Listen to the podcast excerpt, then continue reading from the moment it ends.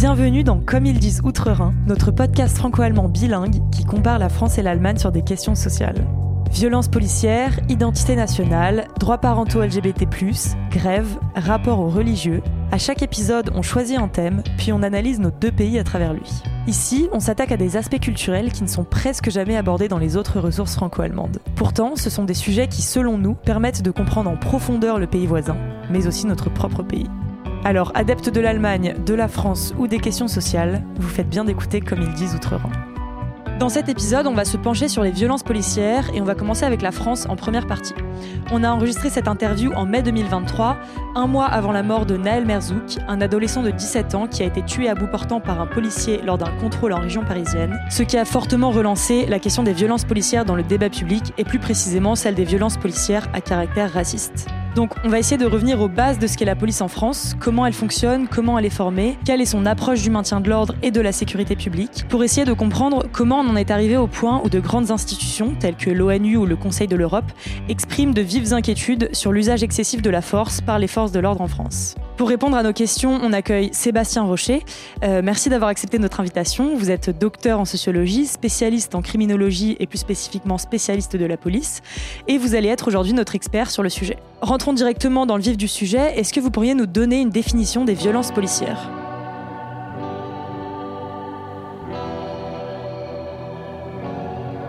Lorsqu'on accole le mot violence à un autre euh, mot, ici policière, d'abord ça signifie qu'il y a débat sur un enjeu important. Parce que quand on a voulu parler des problèmes sur la route, on a d'abord parlé des accidents de la route, après on a parlé de l'insécurité routière, puis après on a parlé des violences routières. C'est exactement pareil avec la police. On a parlé de problèmes, de cas individuels, de dérapage, et puis progressivement s'est imposé le terme de violence policière. Ça désigne un phénomène qui est un phénomène plus large que simplement les comportements individuels. La définition qu'on peut donner, elle est assez simple. Une violence policière, c'est l'exercice par un policier, donc un agent de l'État, dans le cadre de ses fonctions, dans le cadre de sa mission, d'un usage de contraintes physiques qui peut aller jusqu'à la blessure ou à la mort. C'est l'usage de la violence par un professionnel dans le cadre d'une mission de l'État. C'est ça qui est en jeu aujourd'hui, pas juste des comportements individuels, mais c'est les violences associées à la manière de remplir une fonction publique. Le président français Emmanuel Macron a pu affirmer, je cite, Il y a des violences des policiers. Pourquoi est-ce que le formuler comme ça, des violences des policiers, c'est pas la même chose que de dire il y a des violences policières? Alors la ligne de défense de beaucoup de ministères de l'Intérieur et en France, ça c'est pas très différent en Allemagne, c'est de dire que euh, lorsqu'il y a des erreurs, ces erreurs sont le fait de comportements individuels et pas de l'effet du système. Car qu'on dit a la théorie de la pomme pourrie il y a une pomme qui est pourrie dans un cajot, donc elle va contaminer les autres. Euh, la réflexion sur la violence policière, c'est une réflexion qui est plus systémique. Donc pour préciser le mot systémique, quand on approche un problème de manière systémique, ça veut dire qu'on le prend dans sa globalité. L'idée, c'est qu'on ne va pas considérer qu'il y a des individus isolés qui commettent des erreurs, des dérapages dont ils sont responsables à titre uniquement individuel. On va plutôt considérer que c'est le système au sein duquel ces individus évoluent qui réunit des conditions propices à leurs actions. Donc, dans notre cas, euh, l'idée, c'est que c'est le système policier français lui-même qui réunit des conditions propices pour que les policiers exercent des violences. Et ça ne veut pas dire qu'on déresponsabilise les policiers qui exercent des violences illégales dans l'exercice de leurs fonctions, ça veut dire que ces policiers font partie d'un grand tout, et c'est ce grand tout qu'on va analyser. Comment est-ce qu'en France, on en est venu à formuler ce problème, à le rendre systémique justement, en passant du prisme des bavures policières, des erreurs, des dérapages individuels, au prisme des violences policières? La réflexion sur la violence policière, elle apparaît lorsqu'on se met à avoir beaucoup de témoignages. C'est ce qui s'est passé de deux manières. D'abord parce qu'en France, il y a eu des dizaines de personnes qui ont été mutilées par la police c'est-à-dire qu'ils ont perdu un œil, on a été obligé de leur faire une ablation de l'œil, qui ont perdu leurs mains, qui ont perdu un pied, et puis un plus petit nombre qui a perdu la vie. Et pendant les années 2018-2019, c'est le mouvement des Gilets jaunes que tout le monde en Europe a pu suivre, même si c'était de loin, ça a fait la une des quotidiens allemands également et anglais. La police française a blessé des milliers de manifestants et elle a mutilé plus de 30 manifestants. Et pendant cette période, il y a aussi deux morts en gestion des foules. Et avoir deux morts et 30 mutilés en six mois, en plus des milliers de blessés, c'est une quantité qui est tout à fait spectaculaire et c'est une quantité qui est tout à fait inconnue dans l'histoire récente de la France et qui est inconnue dans les autres pays européens. Et ce nombre de mutilations qui a été recensé en temps réel par des journalistes comme David Dufresne, hein, qui a passé ses journées et ses nuits à rassembler les témoignages, à les vérifier et à les publier. Ça a provoqué un choc dans l'opinion très très fort et également au sein des médias, y compris les médias plutôt mainstream, plutôt centristes comme Le Monde, qui ont à un moment donné reconnu l'existence de ce problème. Et c'est à partir de ce moment-là que l'expression violence policière est devenue une expression commune.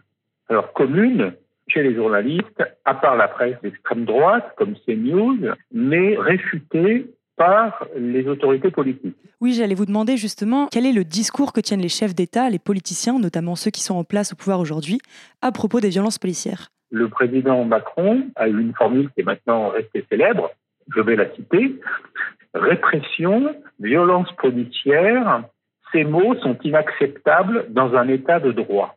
Donc, il dit, dans une salle, lors d'un débat au début de 2019, il dit aux gens, vous n'avez pas le droit de prononcer le mot de répression policière, vous n'avez pas le droit de parler de violence policière. Ces mots sont inacceptables. On ne peut pas accepter qu'on parle comme ça de la police. Donc ça, ça va être la position du ministre de l'Intérieur qui va très peu varié, qui va être aligné sur la position du président de la République, et ça va être aussi la position du chef de la police de Paris. Alors peut-être qu'on peut expliquer brièvement aux personnes allemandes qui nous écoutent qui est le chef de la police de Paris. En France, le chef de la police à Paris, c'est un préfet, c'est une personnalité nommée par l'État, c'est pas un élu par rapport à ce qu'on va trouver dans le cas de l'Allemagne. Hein, on va avoir un chef de la police qui rend compte aux autorités de la ville. En France, le chef de la police de Paris, il ne rend pas de compte au maire de Paris, il ne rend compte qu'au ministre de l'Intérieur. Et c'est pareil pour les forces spécialisées du maintien de l'ordre en France, qui s'appellent CRS, Compagnie républicaine de sécurité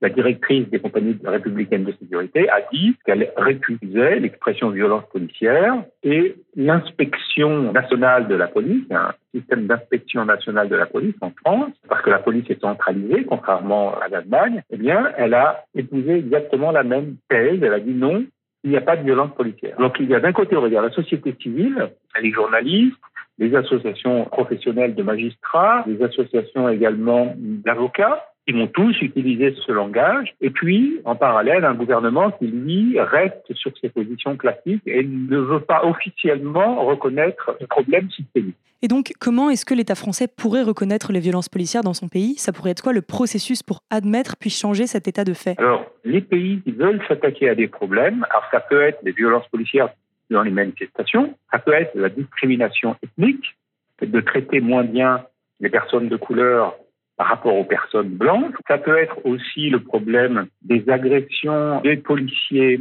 contre des femmes. Et les pays, donc les gouvernements qui veulent regarder ces problèmes, ils ne se contentent pas de montrer du doigt tel policier qui a frappé pour utiliser une arme de façon inappropriée dans une manifestation. Je dis, mais comment il est possible qu'on ait une répétition autant de fois du même problème? Comment il est possible en France qu'il n'y ait pas une mutilation, mais qu'il y ait 30 mutilations Et comment il est possible que la majorité des personnes en France qui sont d'origine africaine, lorsqu'elles sont contrôlées, disent que le contrôle prend un caractère discriminatoire. C'est ça la question. Donc l'approche systémique, elle permet de se dire, c'est pas juste la faute d'un agent, mais c'est la responsabilité de l'encadrement. Qu'est-ce que fait l'encadrement? Qu'est-ce que fait le leadership? Le leadership, il est là pour faire en sorte que la police fonctionne bien mais là, c'est pas ce qui se passe. Est-ce que la réglementation est suffisamment précise? Est-ce que l'agrément qu'on donne pour l'utilisation d'armes, parce qu'en matière de l'ordre, ce sont les armes qui l'utilisent, hein. ce sont les grenades, ce sont les LBD, ce sont des, armes qui lancent euh, des, projectiles en caoutchouc très durs à une vitesse de 350 km heure. Donc, pourquoi est-ce qu'on choisit d'équiper en France les policiers avec des grenades explosives et avec des LBD alors qu'en Allemagne, on refuse ce type de pratique. C'est ça la réflexion systémique, c'est plus juste de se pencher sur l'agent, mais sur le leadership politique, l'encadrement, les règles et le matériel qu'on a donné aux policiers.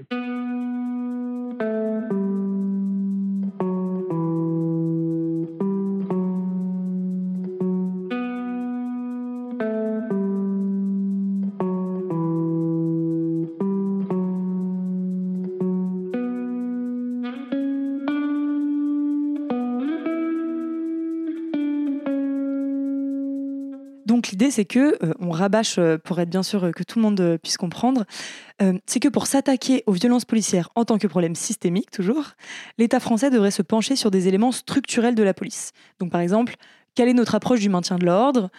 Est-elle pertinente? Est-elle juste? Dans un contexte démocratique? Comment est-ce qu'on forme notre police? Comment est-ce qu'on la contrôle? Etc.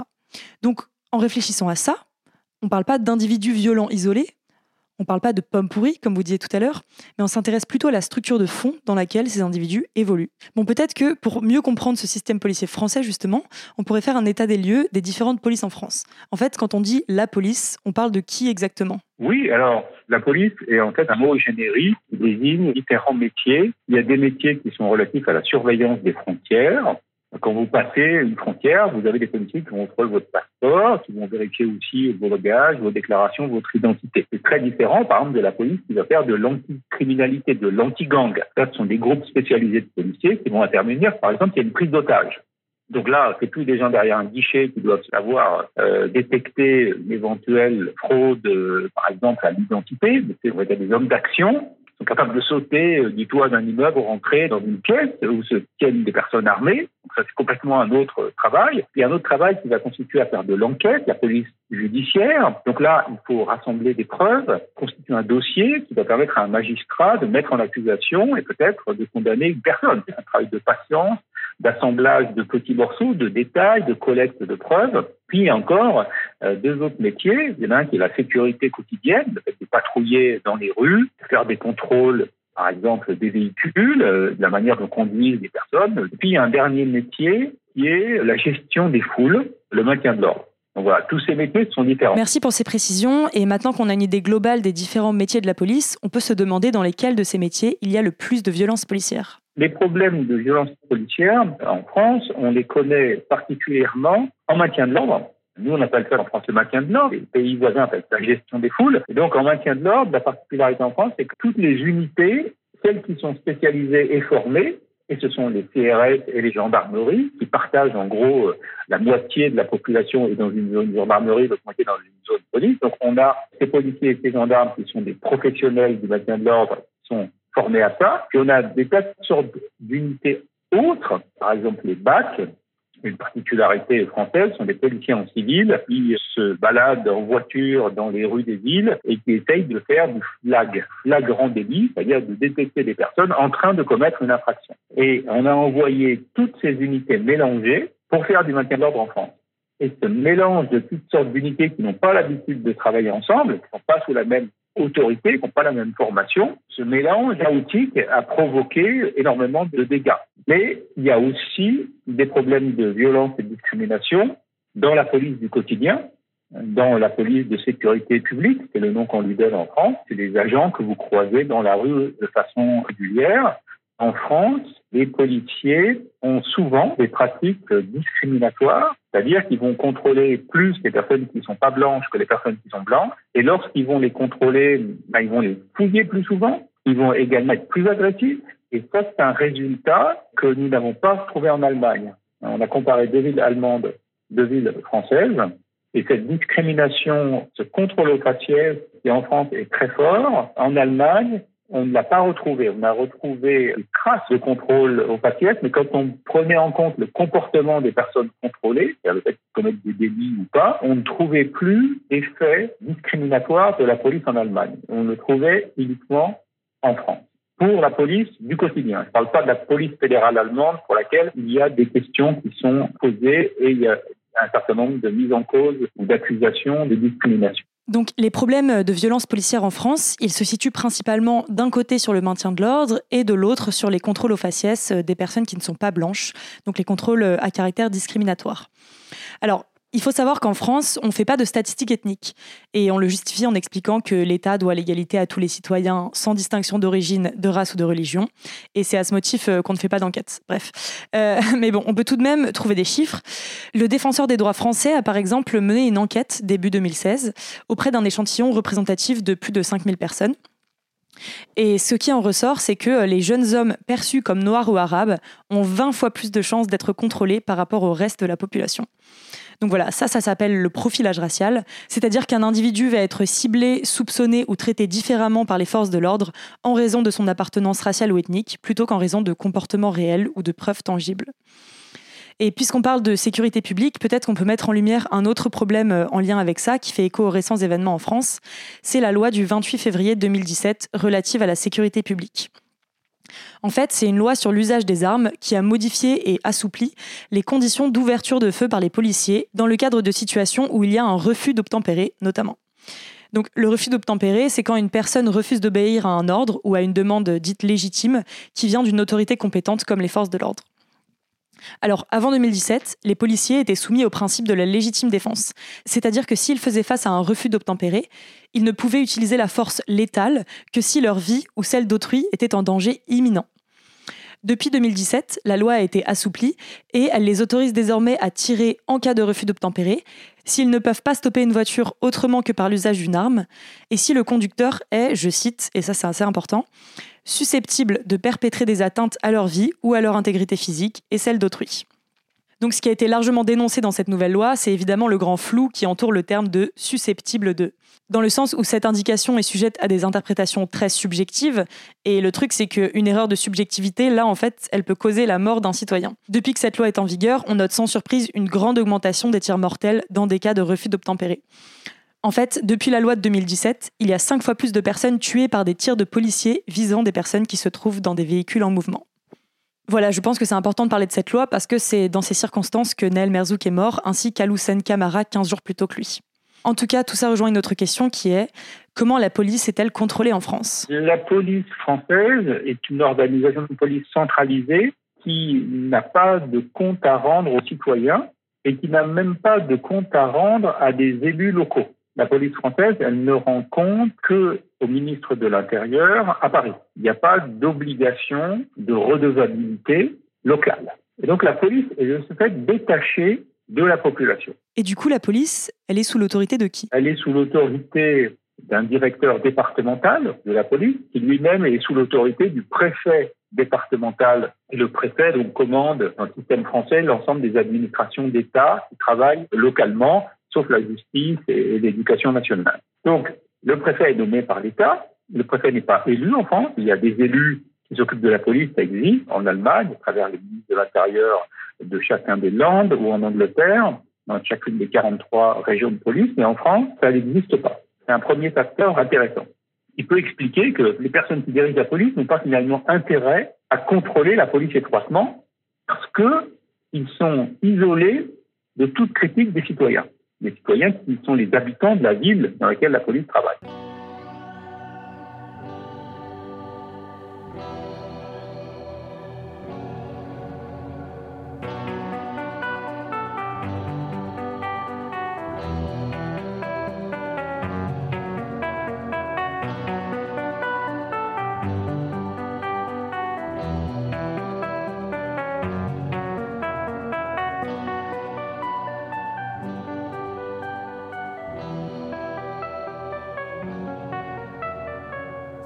Premier élément qui pourrait expliquer l'ampleur de ces violences policières en France, c'est le fait que la police n'a pas de redevabilité vis-à-vis des citoyens.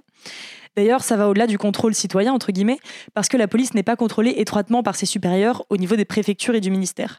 On peut voir qu'il y a une absence de sanctions lourdes par l'IGPN, par exemple, ou qu'il y a un soutien sans faille du ministère de l'Intérieur, d'où ce sentiment que les forces de l'ordre sont en quelque sorte intouchables. Ça, c'est la première chose. La deuxième, c'est qu'il y a une sous-culture policière en France qui est marqué par un niveau de méfiance vis-à-vis de la population qui est assez élevé. Si on compare la confiance dans la population générale et puis la confiance dans la police, la confiance pour les institutions, hein, on voit que les policiers français sont plus méfiants que la plupart des autres Français. Mais c'est pas quelque chose qu'on va retrouver en Allemagne, par exemple, ni dans les pays scandinaves. Donc, on a une police qui a le sentiment d'être menacée par les citoyens, assiégée dans sa forteresse, et de ce fait-là, qui a constitué une sous-culture, des règles, des croyances, des façons de faire qui sont détachées de la société, qui évoluent plus doucement que le reste de la société. Ça peut expliquer aussi que les attitudes autoritaires des policiers sont plus fréquentes en France que dans des pays dans lesquels la police est plus ouverte. Donc premier élément, le manque de redevabilité envers les citoyens. Et deuxième élément, une grande méfiance de la police envers les citoyens. Je vais ajouter un troisième élément, c'est la formation. En France, les policiers sont formés un peu moins d'un an. En Allemagne, ils sont formés presque trois ans. C'est une très grosse différence. Lorsque vous faites une formation de moins d'un an, vous n'avez plus de place pour les questions d'éthique, plus de place pour l'analyse de la société, l'analyse de la démocratie. Qu'est-ce que c'est qu'être un policier dans une démocratie? Qu'est-ce que ça veut dire? La formation ne laisse de la place que pour des gestes qu'on appelle techniques, des gestes techniques et professionnels d'intervention. Comment j'interpelle? Comment je plaque quelqu'un au sol? Comment j'utilise mon arme? Et puis un peu de droit. Comment je rédige une procédure hein, permet, par exemple, de recueillir le témoignage d'une personne ou bien de le mettre en accusation. Donc on a un système de formation en France qui est un système qui est trop court par rapport à la complexité du métier. Donc troisième élément d'explication, les policiers ne se forment presque qu'exclusivement aux gestes techniques, mais pas vraiment aux questions relatives à l'éthique, à la démocratie, etc. D'ailleurs, est-ce que le système d'école de police n'est pas aussi un peu renfermé sur lui-même? Oui, ce sont des policiers qui enseignent à d'autres policiers. Et en Allemagne, par contraste, on a des universités de police qui sont ouvertes il y a des policiers, il y a des non-policiers qui enseignent, et cette durée de trois ans permet de donner des bases, y compris en sciences sociales et donc en sciences politiques, permet d'aborder des questions extrêmement importantes qui sont, encore une fois, celles du sens de la politique en démocratie, pas seulement celles de la pratique des gestes techniques. Un policier est censé comprendre la signification du terme les droits des citoyens, par exemple. Du coup, j'aimerais aussi revenir à la question du maintien de l'ordre dans le cas des manifestations, puisque c'est une question qui est assez épineuse. Il y a beaucoup de gens, en fait, qui se disent que les manifestants, et notamment les personnes qu'on nomme les casseurs, je cite, provoquent la police, qui ne fait que répondre à cette provocation. Comment est-ce qu'on pourrait répondre euh, à ce discours qui est assez prévalent, notamment dans les médias? Alors, quand vous mettez face à face des policiers et des manifestants, chacun des deux groupes va être sensible au comportement de l'autre. Donc, il y a une interaction qui se produit. Si les manifestants, par exemple, lancent des cailloux sur la police, et des pavés plus que des cailloux, euh, la police est sensible à la réception des cailloux. Si les policiers tirent des grenades ou matraquent des manifestants au sol, les manifestants sont sensibles aux attaques de la police. Donc, dans une situation donnée, les deux parties s'influencent mutuellement. Est-ce que le rôle même des policiers dans ces cas-là, c'est pas justement de ne pas donner suite à des provocations éventuelles, mais plutôt de désescalader la situation? La stratégie historique de la police allemande, historique ça veut dire depuis les années 70, et de la police française ne sont pas complètement différentes. Dans les deux cas, les policiers ont appris et tenté de mettre à distance les manifestants et les policiers. Mais en même temps, ils le font de façon très différente. En France, cette mise à distance, elle s'est développée autour de l'utilisation massive des armes. Des bâtons en bois d'abord, des grenades offensives, des grenades explosives qui ont eu différents noms, GLIS-4 pendant assez longtemps, et puis des LBD, donc des armes qui tirent des projectiles en caoutchouc très durs et qui sont susceptibles de provoquer des traumatismes crâniens qui ressemblent à ceux qu'on a lorsqu'on est victime d'un accident de voiture. Donc, il y a une orientation de euh, la police française dans une direction qui est beaucoup plus agressive que la police allemande. Donc on pourrait dire qu'en France, euh, la police fait appel à des armes presque militaires, en fait, quand on en vient au maintien de l'ordre. La police allemande, de son côté, elle est aussi confrontée à des difficultés, à des désordres.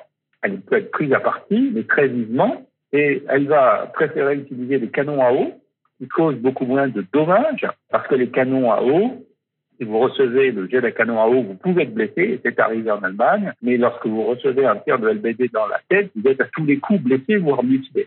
Donc les Allemands ont des moyens de contrainte qui sont moins dangereux. Et pour le moment, ils s'interdisent à utiliser des balles en caoutchouc et des grenades qui sont la source des mutilations qu'on observe en France. Donc on a des policiers allemands qui vont faire un usage beaucoup plus modéré de la force et qui, de surcroît, vont mieux séparer les personnes qui sont plus agressives du reste des manifestants.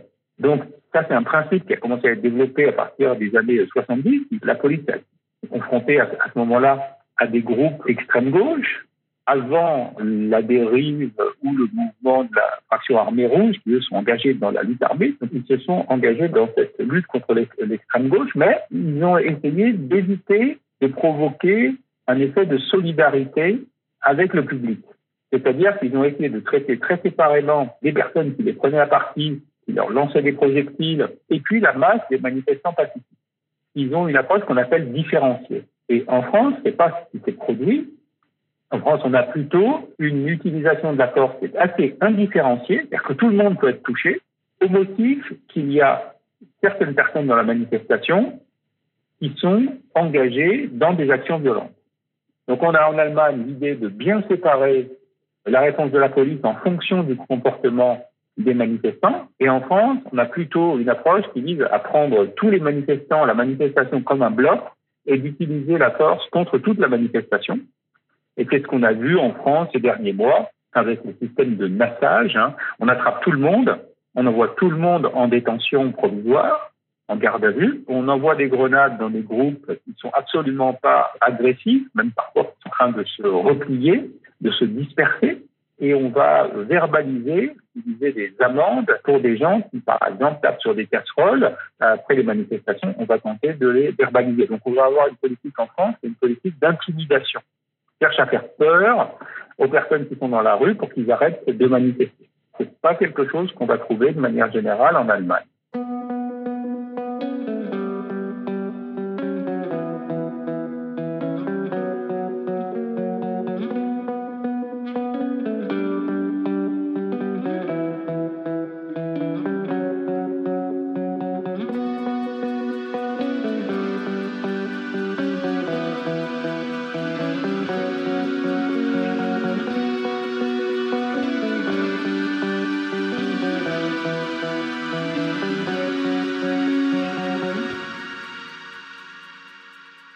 En mars dernier, en mars 2023, le Conseil de l'Europe disait s'alarmer de l'usage excessif de la force par la police en France, notamment pendant la réforme des retraites.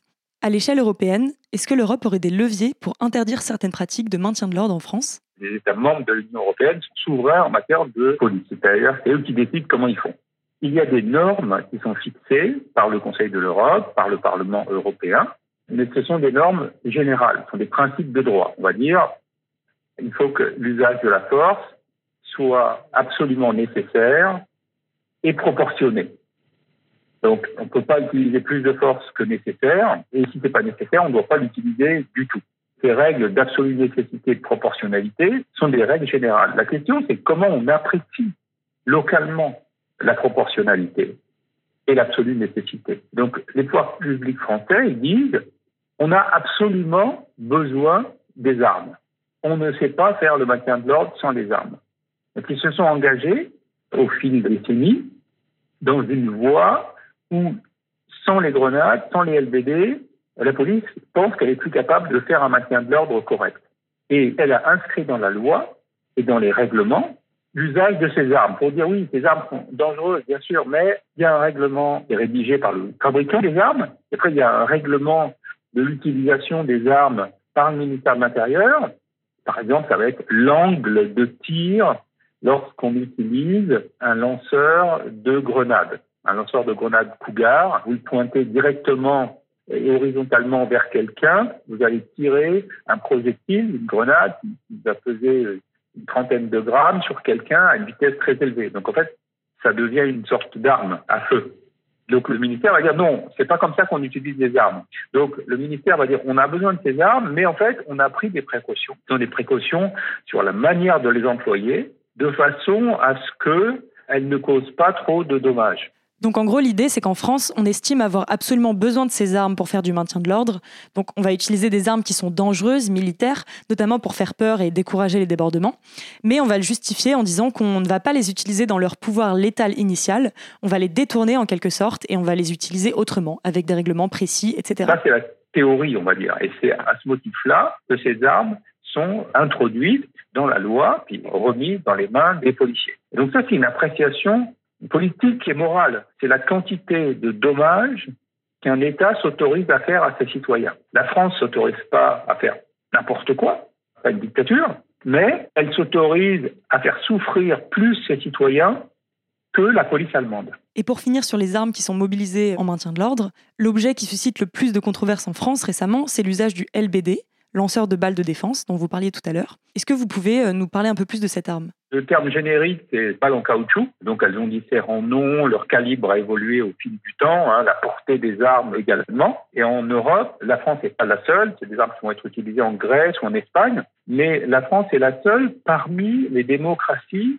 qui ont maintenant plus de 80 ans d'existence. C'est-à-dire que les pays qui, après la Deuxième Guerre mondiale, sont devenus des démocraties ou sont restés des démocraties, l'Allemagne est passée euh, d'un régime autoritaire à une démocratie. La France est passée aussi du régime de Vichy à une démocratie. Et pendant 80 années, ces pays ont réfléchi, et les ministères de l'Intérieur ont réfléchi sur la bonne manière de faire le maintien de l'ordre. les démocraties plus récentes, dans lesquelles la démocratisation est, arrivée non pas en 1940, mais plutôt en 1980, à la fin des années 70, au début des années 80, c'est la Grèce, Portugal, c'est l'Espagne, ces pays qui ont une durée de la démocratie plus faible, c'est là qu'on va retrouver les LBD et les grenades. Et la France est donc une anomalie.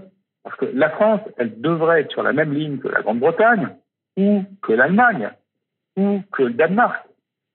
Mais en fait, elle ressemble à des comportements de jeunes démocraties qui a un passé autoritaire récent. Donc notre approche du maintien de l'ordre en France, avec cet usage des armes telles que les LBD et plus largement ces techniques euh, de maintien de l'ordre musclées, en fait, elle ressemble à un comportement de jeunes démocraties au passé autoritaire récent, comme vous l'expliquiez à l'instant. Donc, par extension, ça explique aussi pourquoi la France n'est pas vraiment partisane d'une autre approche, assez populaire dans d'autres pays et notamment en Allemagne, qui est la désescalade.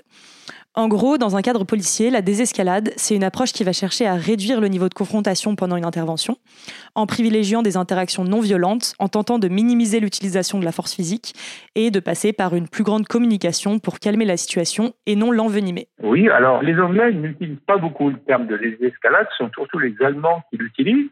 Euh, ils aiment mieux mettre en avant, les Anglais, la notion de policing by consent, c'est de toujours rechercher le maximum de consentement dans la population lorsqu'on fait la police. Alors évidemment, euh, comme la police est une force qu'on envoie lorsque les gens sont en désaccord et en colère, la notion de consentement est une notion qui est forcément compliquée. Mais on va voir que après un décès qui a eu lieu au maintien de l'ordre dans la première décennie des années 2000, les Anglais vont réfléchir et, poser la question de comment réviser leur doctrine de maintien de l'ordre.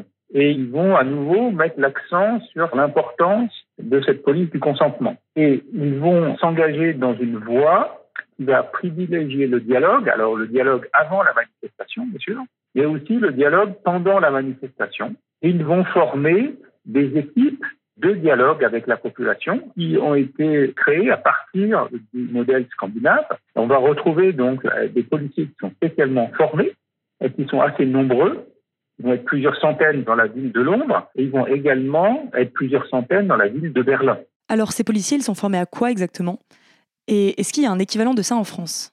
Ce sont des professionnels de la gestion de la communication en situation de manifestation, donc en situation tendue c'est quelque chose que la France ne reconnaît pas, ne reconnaît pas la valeur de cette communication au point de former les agents. En théorie, dans le schéma national du maintien de l'ordre en France qui date de 2020, il est dit qu'on va mettre aussi sur pied des équipes de communication, mais en pratique, c'est une formation de deux jours. Il y a très peu d'agents qui ont reçu cette formation.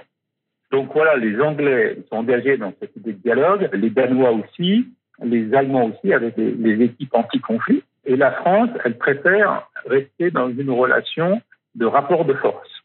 C'est pour ça qu'elle a, dans, l'esprit des dirigeants français, tellement besoin des armes. Donc j'imagine que si l'approche française n'est pas très partisane de la communication entre forces de l'ordre et population, on peut aussi conclure qu'elle n'est pas dans une logique de désescalade. Le modèle français n'est pas un modèle de désescalade, comment faire tomber la pression? En fait, le modèle français de maintien de l'ordre est un modèle d'escalade. Comment avoir toujours plus de force et pouvoir déployer toujours plus de force que la partie qui est en face? C'est pas une escalade sauvage comme dans certaines dictatures, bien sûr, c'est une escalade graduée. On n'arrive pas dans la foule et on ne fait pas ouvrir le feu. Progressivement, on arrive à une situation où on va engager des policiers qui ont des matraques, puis après des policiers qui ont des lacrymogènes, puis après qui vont tirer au LBD ou avec des grenades et qui peuvent éventuellement utiliser leurs armes à feu en légitime défense donc le modèle français, historiquement et en situation, c'est un modèle d'escalade de la force.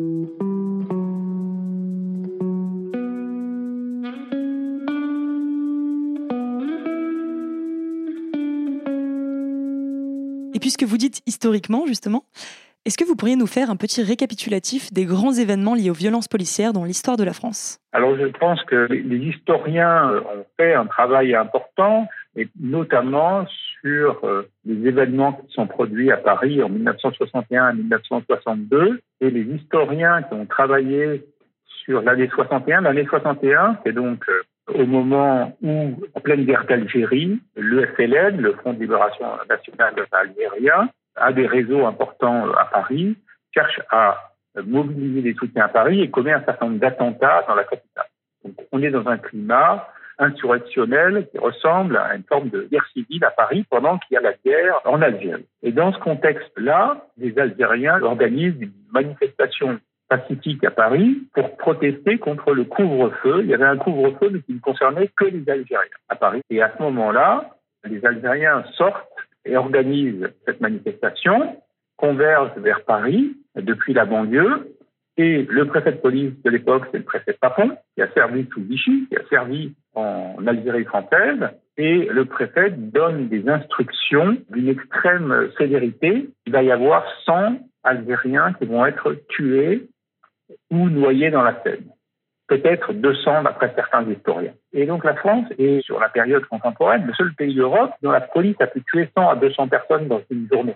Donc c'est un niveau dramatique euh, qui est complètement inégalé.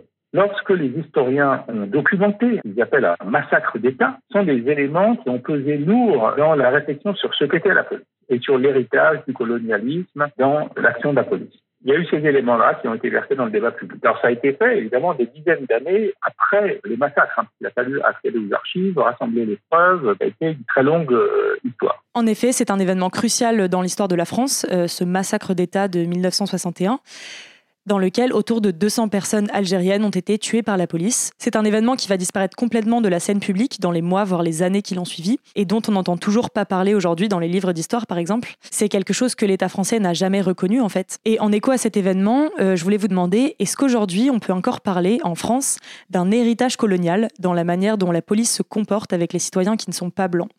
Et notamment dans cette manière d'appréhender euh, les hommes perçus comme noirs et arabes, sous le prisme du sauvage, entre guillemets, qui est à discipliner.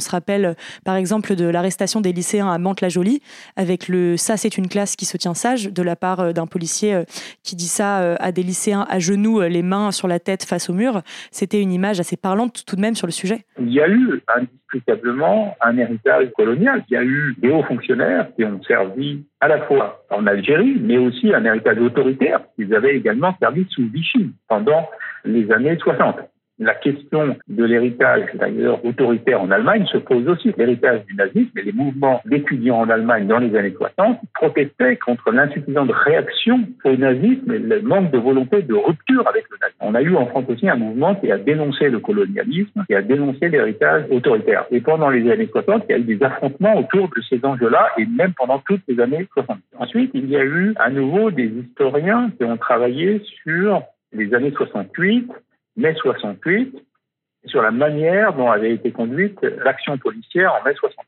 la répression policière. Et on a donc découvert qu'il n'y avait pas eu zéro mort, mais que la police avait plutôt tué 7 à 8 personnes en mai 68 et qu'elle avait massivement utilisé des gaz qui sont euh, pas uniquement des gaz lacrymogènes, qui ne font pas juste pleurer, ils empêchent en fait de, de respirer, ils altèrent profondément la capacité qu'on a à respirer. Donc deux premières étapes importantes selon vous, ce serait déjà l'année 61, mais aussi l'année 68. Et euh, ce qui a vraiment fait changer les choses, c'est l'affaire des Gilets jaunes, parce qu'on avait eu depuis 2005 des preuves de violences policières en banlieue. C'est-à-dire qu'on avait des utilisations du LBD depuis le milieu des années 2000. Il y avait déjà causé des mutilations des yeux, par exemple, hein, perte du globe oculaire, mais c'était réservé aux personnes défavorisées dans les zones pauvres. Oui, voilà, et c'était surtout dirigé euh, vers des personnes qui n'étaient pas blanches. Et donc, il y avait un écho, il y avait des familles qui se mobilisaient, qui tentaient d'aller au procès, mais finalement, c'était que des petits groupes éclatés qui tentaient d'obtenir réparation devant la justice. Il n'y avait pas de mouvement d'opinion. Alors je précise qu'il y a quand même eu entre-temps ce qu'on appelle les émeutes de 2005 dans les banlieues françaises. C'est un événement essentiel dans l'histoire de notre pays, bien qu'on n'en parle pas beaucoup. En fait, c'est des émeutes qui se sont déclenchées après la mort de Ziad et Bouna, Ziad Bena et Bouna Traoré, ces deux adolescents qui ont été électrocutés dans un poste électrique alors qu'ils essayaient d'échapper à un contrôle policier. C'était le 27 octobre 2005 Et trois jours plus tard, il y a des émeutes qui commencent à Clichy-sous-Bois, puis elles s'étendent à l'ensemble de la Seine-Saint-Denis, puis elles s'étendent à près de 300 communes partout en France, au point où l'état d'urgence est décrété pour une durée de trois mois.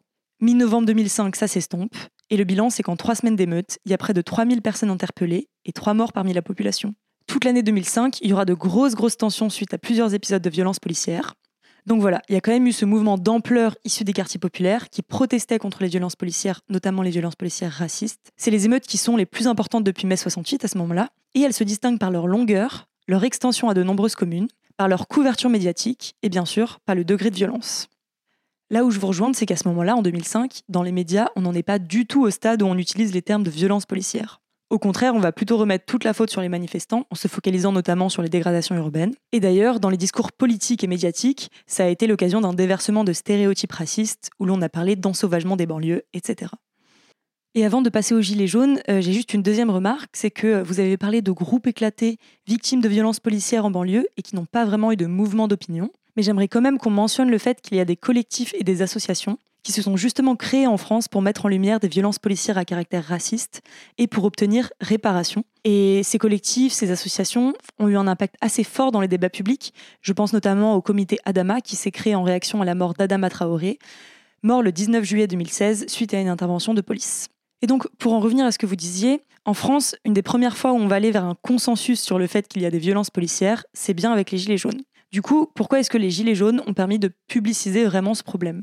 C'est uniquement en 2018-2019, avec l'action policière contre les Gilets jaunes et avec les morts et les dizaines de mutilés, tous, presque tous, ont pu être documentés par des images. Des images des blessures, soit des vidéos, des tirs, des lancers de grenades. Et à ce moment-là, devant toutes ces preuves sur les médias sociaux, tout le monde partageait ces images et, un traitement de ces images a été fait de manière systématique. Je le rappelais tout à l'heure par un journaliste, David Dufresne. Et, ce traitement systématique des images et cette abondance de preuves a rendu très compliqué d'essayer de nier les violences policières. Et donc, c'est à ce moment-là que le terme de violence policière s'est installé. Et il a été renforcé ensuite par des affaires de discrimination et de violences individuelles dans le cadre de la police de sécurité quotidienne. Donc, c'est-à-dire, euh, je le rappelle, pas dans le cadre de manifestations, mais dans le cadre de la police quotidienne, celle qui effectue les contrôles, etc. Oui, par exemple à l'RTO, ou bien lorsque Cédric Chouviat a été touché par des policiers dans les rues de Paris et qu'il euh, a été touché alors même que des personnes ont filmé et enregistré la communication entre les policiers et puis Cédric Chouviat qui essayait de dire qu'on était en train de découper aux policiers qui appuyaient sur le torse. Donc là aussi, ce sont les images, le fait qu'on a eu des preuves indiscutables de la violence exercée par la police et c'est à ce moment-là, devant toutes ces preuves partagées, c'est les citoyens eux-mêmes qui ont joué un rôle essentiel en partageant l'information. C'est à ce moment-là que les termes de violence policière se sont imposés dans le débat public. Il nous semble aussi important de rappeler que si ces violences peuvent toucher tout le monde, et on a pu le voir euh, lors du mouvement des Gilets jaunes ou plus récemment euh, lors de la réforme des retraites, les victimes ont été et continuent d'être très majoritairement des hommes noirs et arabes. Pendant les Gilets jaunes, on a d'ailleurs pu entendre des militants et militantes engagés dans les luttes antiracistes expliquer, je cite, les gens découvrent les violences policières avec les gilets jaunes, alors que nous, ça a toujours été notre quotidien en banlieue. Donc voilà, je pense qu'on doit vraiment insister sur euh, ce racisme systémique auquel l'institution euh, policière n'échappe pas, ni en France euh, ni ailleurs. Mais pour résumer vos propos, on peut en plus de ça rappeler les caractéristiques de fond principales de la police française que vous avez exposées. C'est l'insuffisance de contrôle légal sur les comportements des policiers, l'insuffisante redevabilité de la police, l'habitude d'avoir une logique d'escalade lors d'un contrôle d'identité ou d'une manifestation. C'est aussi une certaine culture policière de la confrontation, une certaine dépendance des armes en maintien de l'ordre et enfin un taux élevé de pratiques discriminatoires lors des contrôles d'identité. Voilà, merci Sébastien Rocher d'avoir répondu à nos questions. Merci à vous de nous avoir écoutés. On va passer à notre deuxième partie sur les violences policières en Allemagne avec notre experte Louise Klaus. Mais avant ça, on aimerait dédier cet épisode à toutes les personnes qui sont mortes à la suite d'une interaction avec la police en France. Tina Seba Lamartine, Naël Merzouk, Rémi Fraisse, Ziyed Bena, Bouna Traoré, Baba Kargouey, Adama Traoré, Zineb Redouane, Alan Lambin, Cédric Chouvia, Ali Ziri, Claude Jean-Pierre, Amadou Koumé, Liu Shaoyao, Louise Biko, Bakar Fofana, Philippe Ferrière, Ibrahim Abba, Mohamed Gabzi et toutes les autres. Comme ils disent Outre-Rhin est un podcast créé et animé par Atina Gendry et soutenu par le Fonds citoyen franco-allemand. Théo Fouilleul a effectué le montage et mixage audio de cet épisode, Jeanne Chocheras en signe la musique, Jeanne Laznek a assuré la direction éditoriale et Cecilia Boucredera a travaillé sur la réécriture de l'épisode. Pour la version doublée en allemand de cet épisode, Jan Schwartz a assuré l'intégralité de la traduction du français vers l'allemand avec des retouches de Béatrice Grégoire. Jan Schwartz a également prêté sa voix pour doubler l'expert Sébastien Rocher et Florence de Schlichting a prêté la sienne pour doubler la voix de la journaliste Atina Gendry. Vous pouvez retrouver ce podcast sur toutes les plateformes d'écoute et s'il vous a plu, n'hésitez pas à en parler autour de vous. À bientôt!